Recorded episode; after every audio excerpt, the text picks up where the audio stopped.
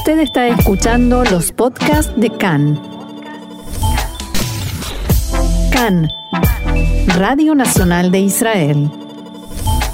Bien, y ahora sí vamos a comenzar con la información. Hoy jueves 22 de abril, 10 del mes de Iyar, estos son nuestros titulares. Un misil disparado desde Siria cayó cerca de la localidad de Dimona. No hubo heridos. Política, duro cruce de acusaciones entre Bennett y Netanyahu, que admitió que no tiene posibilidad de formar gobierno. El ministro de Defensa Benny Gantz anunció un plan de reforma para la atención de excombatientes heridos y con síndrome postraumático.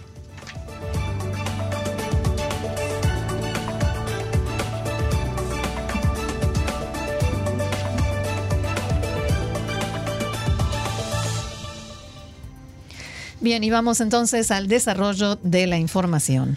Anoche sonaron las sirenas en el norte del Negev, cerca de la ciudad de Dimona, a lo que le siguieron explosiones que pudieron escucharse en gran parte del país. El ejército informó que no se trató de un ataque a un objetivo directo dentro de Israel, sino de un misil antiaéreo errante disparado contra un avión israelí que atacaba objetivos de la parte siria de los altos del Golán. La investigación preliminar del ejército indica que el misil no fue neutralizado, sino que estalló en el aire y sus trozos cayeron en la zona de El Negev. No se informaron heridos ni daños materiales. En respuesta a este incidente, aviones israelíes llevaron a cabo una segunda ronda de ataques aéreos en Siria, bombardeando la batería que disparó el proyectil, así como otros sistemas de defensa aérea. Según medios estatales sirios, cuatro soldados resultaron heridos en el ataque.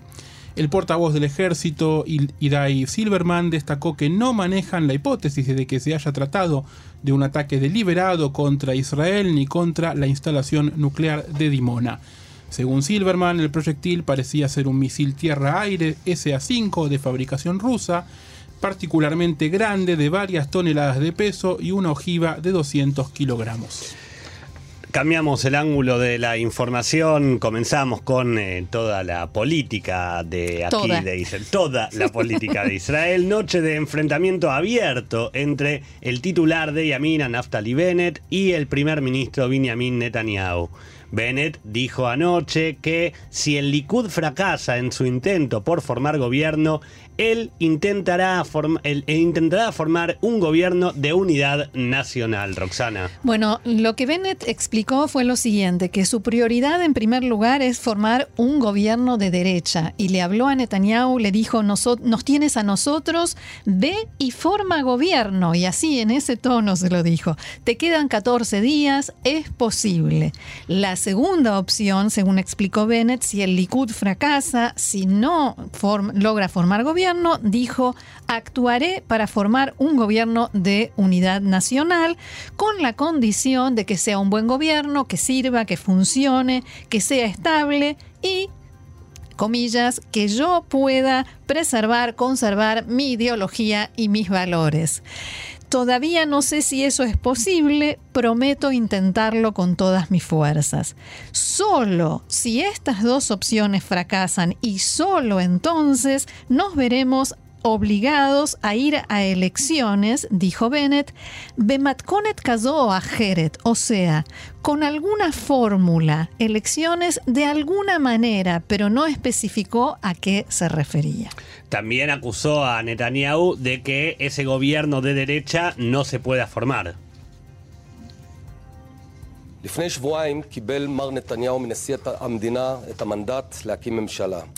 Hace dos semanas, el señor Netanyahu recibió el mandato del presidente de la nación para formar gobierno. De inmediato le dije que tiene los escaños de Yamina para formar un gobierno de derecha. Lamentablemente, a pesar de largas horas y largos días de esfuerzos de nuestra parte, he visto que mientras nosotros hacíamos todo por formar gobierno, Netanyahu juega a las escondidas y nos ataca sin pausa. Tiene miedo de presionar a quien se subió a árboles demasiado altos, no está dispuesto a ofrecerle ninguna concesión a Guidonzar y busca una sola cosa, elecciones.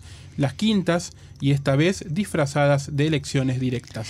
Cuando Bennett dice que eh, Netanyahu supuestamente tiene miedo de presionar a quien se subió a árboles demasiado altos, se refiere a Bezalel Smotrich y a su campaña contra Ram y contra Mansur Abbas, que eh, Smotrich puso la exigencia de que con el partido árabe no forma gobierno. Eso, eso significa para él subirse a un árbol demasiado alto del que ya después no se puede bajar. Según Bennett, además, lo que Netanyahu está haciendo equivale a decir, si yo no soy primer ministro, nadie lo será. Bennett también dijo que está dispuesto a pagar, abro comillas, precios altos por formar un gobierno y que, si bien los ataques del Likud eran esperables, está recibiendo ataques desde todos los flancos, tanto de derecha como de izquierda. Ayer en el programa mencionábamos algunos de los ataques que comenzaron a la mañana, pero fue todo el día así, mensaje tras mensaje del Likud, de Netanyahu, de ataques frontales y muy duros contra Bennett. Y en un tramo de su discurso dijo que la gente, incluso la gente de derecha e incluso eh, parte de la gente del Likud, ya está harta de ese estilo, de esa forma de hacer política y de dirigirse a los demás. O sea, del estilo de Benjamin Netanyahu y del Likud. Casi media hora después, el primer ministro Netanyahu dio también su mensaje en el que se dirigió de forma directa a Naftali Bennett. Abro comillas, contrariamente a tus afirmaciones, Naftali, estás haciendo todo lo posible para no formar un gobierno de derecha. Solo estás trabajando en una opción. Estás dispuesto a hacer cualquier cosa para ser un primer ministro con siete escaños tu único camino es liderar un gobierno de izquierda de la PID. Netanyahu dijo que el término gobierno de unidad nacional o israelí, según quien lo diga, es en realidad una forma de disfrazar un gobierno de izquierda y extrema izquierda, una manera, en sus palabras, de estafar a la gente. Y también detalló todo lo malo, todo lo tremendo que sería que Israel tuviera un gobierno de izquierda, como lo definía una y otra vez, que sería un gobierno, en sus palabras, equitativo y paralizado, o sea, un gobierno que no no tendría posibilidades reales de funcionar. Esto es un escupitajo en la cara de la democracia, a tus compromisos de no entrar a un gobierno de la PID y la izquierda, acusó Netanyahu a Bennett. Los archivos eh, trabajaron ayer horas extra eh, de un lado y del otro y Netanyahu le recordó a Naftali Bennett que durante la campaña electoral dijo que él no sería primer ministro solo con 10 escaños, ahora tiene 7, porque eso no es democrático ni ético. Netanyahu le recriminó a Bennett que incumple y contradice sus propias declaraciones y de esa manera engaña a la gente. Debo decir de Naftali, no llevaste a cabo negociaciones, solo exigiste rotación. Y ahora solo tratas de perder tiempo. Mientras nosotros tenemos el mandato, cerraste un acuerdo con la PID para un gobierno de izquierda y extrema izquierda. También te haces el desentendido. Dijiste, ¿qué quieren de mí? Yo estoy dispuesto a formar un gobierno de derecha. Traigan a Smotrich y traigan a Guidón. Él se cuelga una vez, una vez de Smotrich, otra vez de Guidón, cuando tenemos una autopista para una solución democrática justa que, a mi entender, y solo a mi entender, llevará a la creación de un gobierno de derecha. Eso no lo quiere, pero sus ansias de poder, su deseo de ser primer ministro, a veces pienso, ¿por qué no darle un fin de semana en Balfour que esté ahí, que cumpla ese deseo, esa ambición? El titular de Yeshatid, Yair Lapid, se refirió a las declaraciones del primer ministro, abro comillas, escuchar a Netanyahu hablando de no cumplir promesas o de engañar al público o decir que un gobierno equitativo es algo problemático, no hay límites al fraude. Nunca habíamos visto un primer ministro tan histérico y presa del pánico. Tiene miedo. Eh, Roxana, ¿qué quiere decir este tiene miedo? Así, dicho separado en sílabas. Así es, porque no, no lo dijo normalmente. Esto es una referencia histórica a un famoso discurso de Benjamin Netanyahu en el año 1999, en una reunión con activistas del Likud, en la que se refería a eh, los partidarios de entonces Ehud Barak de la izquierda y decía M Fahadim y la gente repetía con él y bueno, se hizo de eso, pasó a ser como un clásico de la política israelí. Un, y meme, ahora- un meme, sí. ese. Hoy en se le dice meme. Bueno, en esa época no era un meme eh, y, y no en todas partes se usa esa expresión, pero aquí cuando uno dice M Fahadim así, separado en sílabas, ya se sabe que se está hablando de eso.